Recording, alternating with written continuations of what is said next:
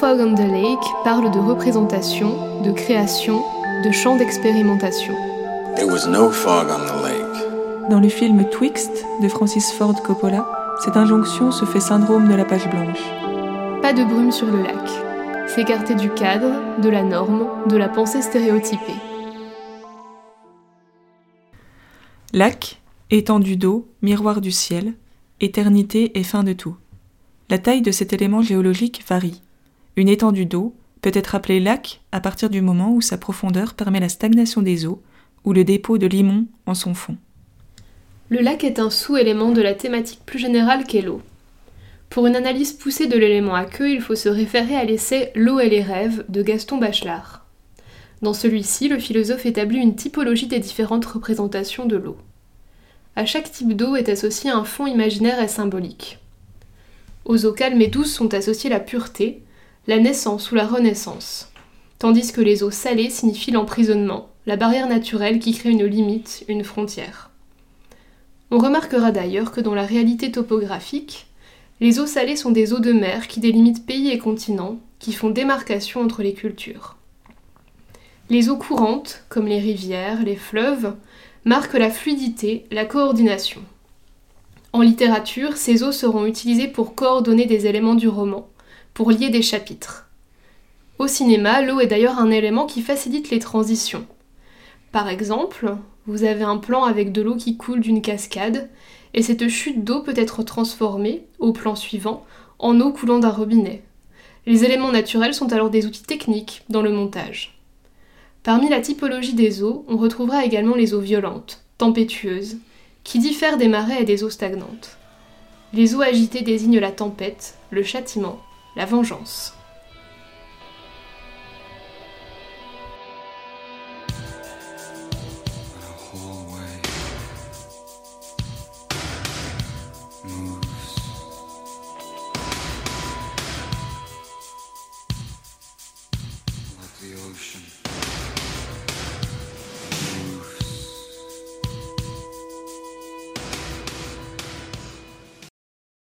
Le mot lac vient du latin lacus, qui signifie eau dormante ou réservoir. Par essence donc, le lac contient une eau peu vivante, stagnante, piégée dans un trou de terre. Arrivés au bout d'une partie de terre, les pieds se retrouvent confrontés à une étendue douce et froide, pleine de mystères, si immobile et si mobile à la fois. Le mot lacune vient justement de lac et signifie un manque, une omission. C'est le sol qui disparaît soudain pour laisser place à l'eau. C'est cette qualité d'eau dormante, peu vive, piégée, permettant un dépôt de sable, terre, algues et autres organismes, et par la même si vivante, qui nourrit l'imaginaire. Gaston Bachelard a dit Le lac est un grand œil tranquille. Le lac prend toute la lumière et en fait un monde. Par lui, déjà, le monde est contemplé, le monde est représenté. Lui aussi peut dire Le monde est ma représentation. Fin de citation. Le lac a alimenté et alimente encore toutes sortes de mythologies. Le monstre du Loch Ness vivrait dans ce fameux lac, la vouivre vivrait dans une zone marécageuse, les sirènes, les nymphes, les génies séducteurs, les monstres aquatiques font tous partie d'un mystère mythologique entretenu par la figure du lac. L'eau, et par extension le lac, pousse les imaginaires. Monde inconnu et étendue merveilleuse, le fond du lac regorge d'animalcules, de végétaux mystérieux. Dans les temps anciens, le lac a été perçu comme le grand œil liquide de la terre, ouvert à la limite entre le conscient et l'inconscient, à la lisière de la connaissance où le solide se dissout dans ce miroir d'eau. Le lac, lieu de rêverie et d'abandon, devient inconsciemment le lieu d'entrée des dimensions inconscientes de la pensée.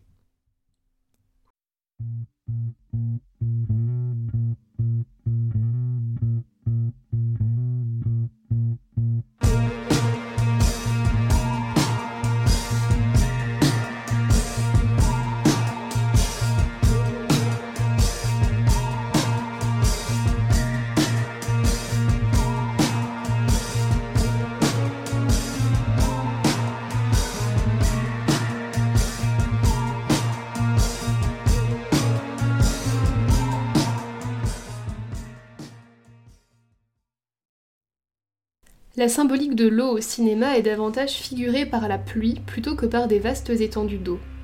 À moins de situer géographiquement une intrigue, l'eau étendue n'a pas de fonction particulière. Par contre, La pluie battante ira souvent de pair avec la figuration de l'état intérieur d'un personnage. Tristesse, deuil et dépression sont très rarement mis en scène sous des paysages tropicaux et ensoleillés.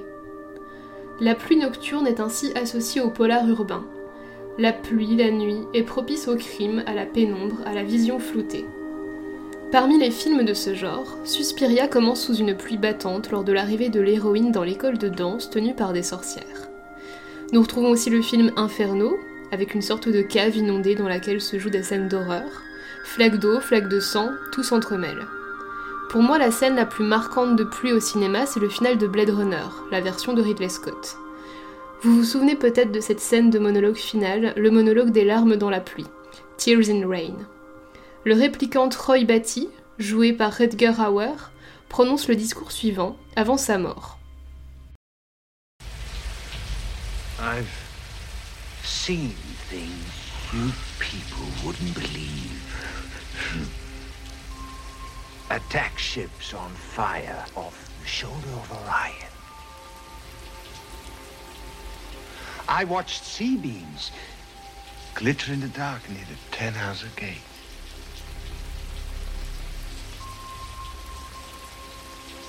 All those moments will be lost in time. Like tears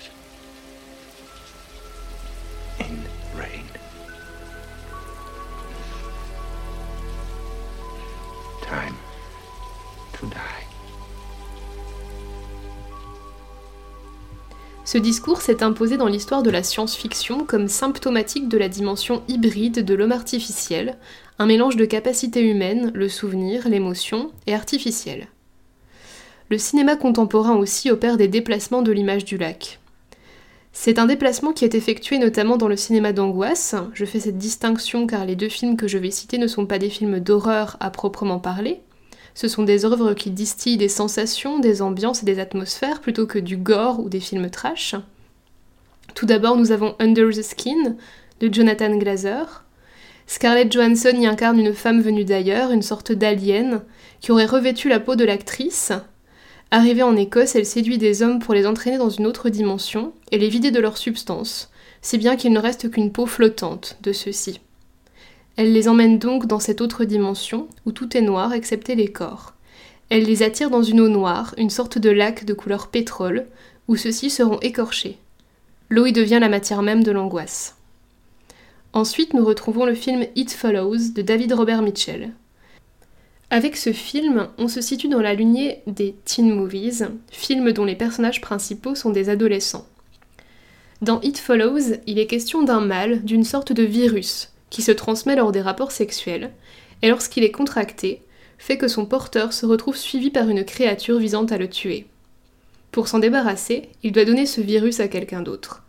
Ce qui m'intéresse ici, c'est la scène finale qui se déroule dans une piscine, avec tout un stratagème pour tuer cette créature en l'électrocutant. La piscine devient alors une déclinaison moderne du lac. Si le lac était l'espace des légendes arthuriennes et du folklore, la piscine a pris son relais comme espace fantastique et fantasmatique. C'est à la surface du lac que le ciel, la terre et l'eau s'inversent et se mêlent en une même étendue poétique. La brume, sujet fascinant s'il en est, se coulant sur le lac le transforme en une partie intime, un lieu privilégié d'échange entre le monde des vivants et le monde des morts. Le lac est également dans la mythologie le lieu d'entrée de ces deux mondes.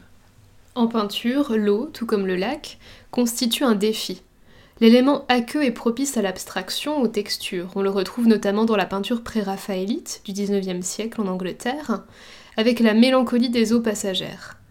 Il y aura par exemple le tableau L'Ophélie de John Everett Millay, dans une mort fangeuse, ainsi que les paysages sombres de Courbet, ses cascades boueuses, ou encore Turner et ses lumières de mer explosives.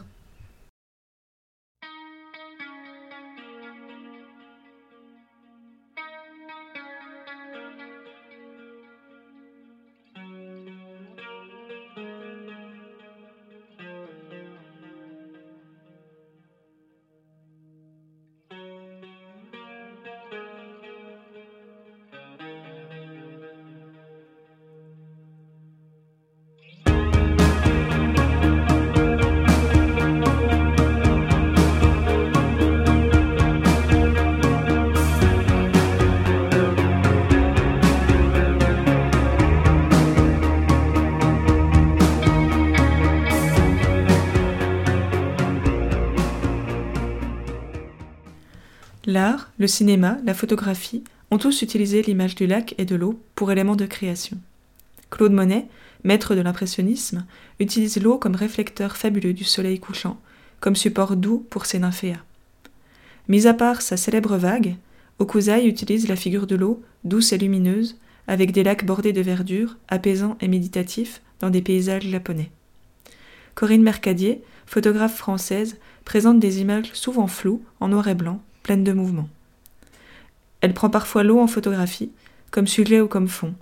Par le mouvement de l'image, l'eau en devient presque épaisse, pleine d'écume, douce et immobile, la mer devient un lac huileux et lumineux, dans ses œuvres fascinantes à l'extrême. Plus que le lac, c'est l'élément aquatique du marais qui m'intéresse tout particulièrement, et l'imaginaire qui va avec. La boue, l'imaginaire du marais, est un imaginaire qui me tient à cœur pour diverses raisons, notamment pour la phrase Donnez-moi de la boue et j'en ferai de l'or. Le marais en ces lieux est une terre d'exil, un lieu de malheur.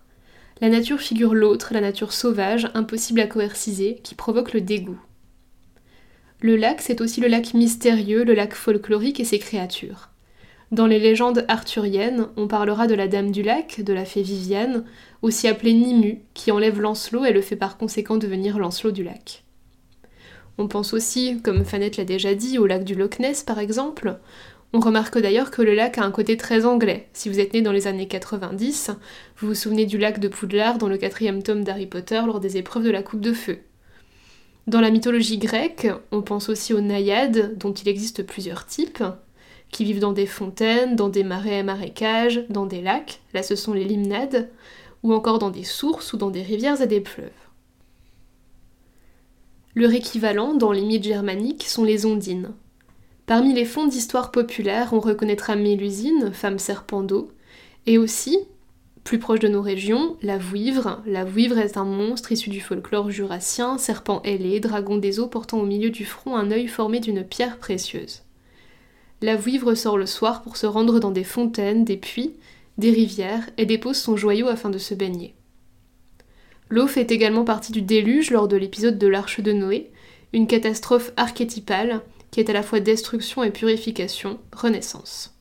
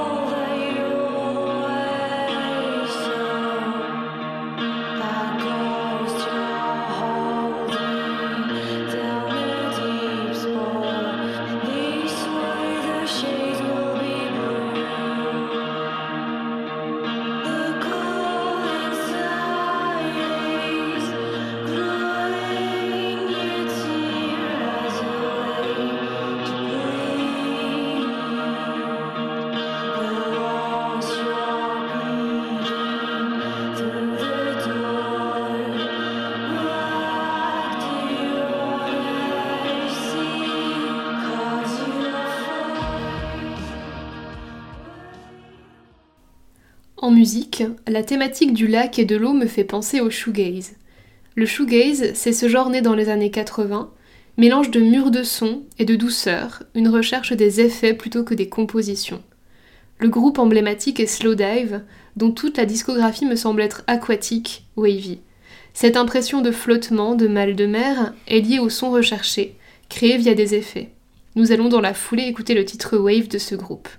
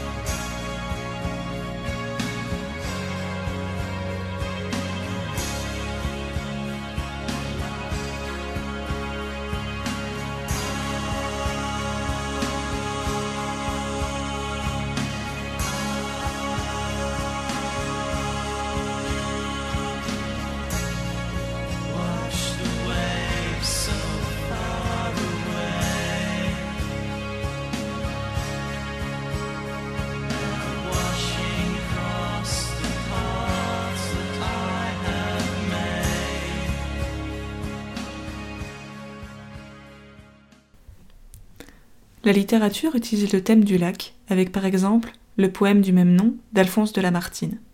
L'auteur publie en 1820 Les Méditations poétiques, un recueil de 24 poèmes. Nous parlerons ici du dixième. Il est en hommage au lac du Bourget, à Aix-les-Bains. Composé de quatrains alexandrins, sa structure donne une harmonie lente, propre à décrire les sentiments romantiques de l'auteur. Réflexion sur le temps et l'amour, ce poème exprime une départ de la mythologie lacustre. Le lac. Ainsi, toujours poussé vers de nouveaux rivages, dans la nuit éternelle, emporté sans retour, ne pourrons-nous jamais sur l'océan des âges jeter l'ancre un seul jour? Ô lac, l'année à peine a fini sa carrière, et près des flots chéris qu'elle devait revoir, regarde, je viens seul m'asseoir sur cette pierre où tu la vis s'asseoir. Tu mugissais ainsi sous ces roches profondes, ainsi tu te brisais sur les flancs déchirés, ainsi le vent jetait l'écume de tes ondes sur ses pieds adorés. Un soir, t'en souvient-il, nous voguions en silence. On entendait au loin, sur l'onde et sous les cieux, que le bruit des rameurs qui frappaient en cadence tes flots harmonieux. Tout à coup, des accents inconnus à la terre, du rivage charmé frappèrent les échos. Le flot fut attentif, et la voix qui m'est chère laissa tomber ces mots. Ô temps, suspends ton vol, et vous, heure propice, suspendez votre cours. Laissez-nous savourer les rapides délices des plus beaux de nos jours. Assez de malheurs ici-bas nous implorent, coulez, coulez pour eux, prenez avec leurs jours les soins qui les dévorent, oubliez-les heureux. Mais je demande en vain quelques moments encore, le temps m'échappe et fuit. Je dis à cette nuit, sois plus lente et l'aurore va dissiper la nuit. Aimons donc, aimons donc, de l'heure fugitive, hâtons-nous, jouissons. L'homme n'a point de port, le temps n'a point de rive, il coule et nous passons. Ceci était un extrait du lac d'Alphonse de Lamartine. L'eau est la mémoire des vies qui ont coulé en elle. Le lac, lieu méditatif, lieu angoissant, brave les temps et les intempéries, reste tranquille et grouillant de vie. Le lac est incompris, parce qu'incompréhensible.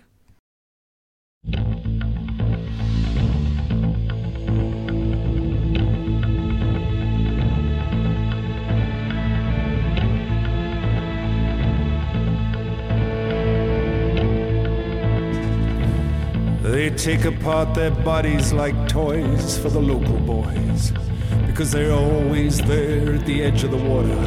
They come from the capital, these city girls go way down where the stones meet the sea.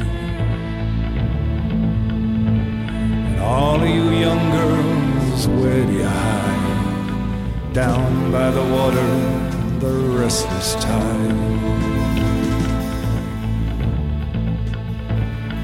And the local boys hide on the mound and watch, reaching for the speech and the word to be heard. And the boys grow hard, hard to be heard, hard to be heard as they reach for the speech and search for the word on the water's edge. But you grow old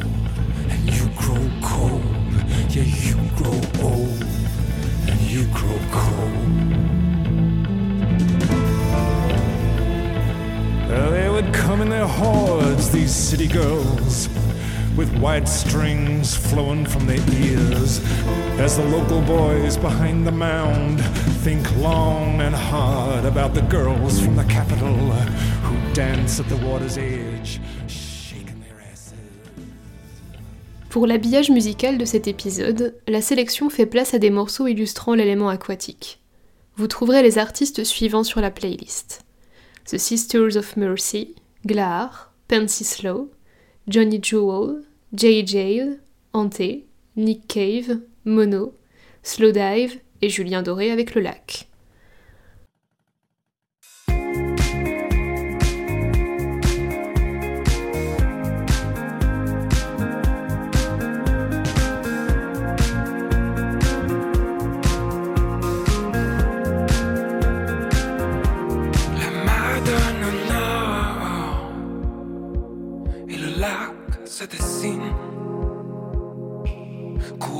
Courageux et fort, où rien ne respire,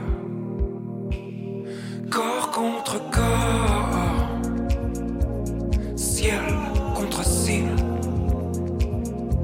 la forêt se tord l'horizon soupire. T'aimer sur les bords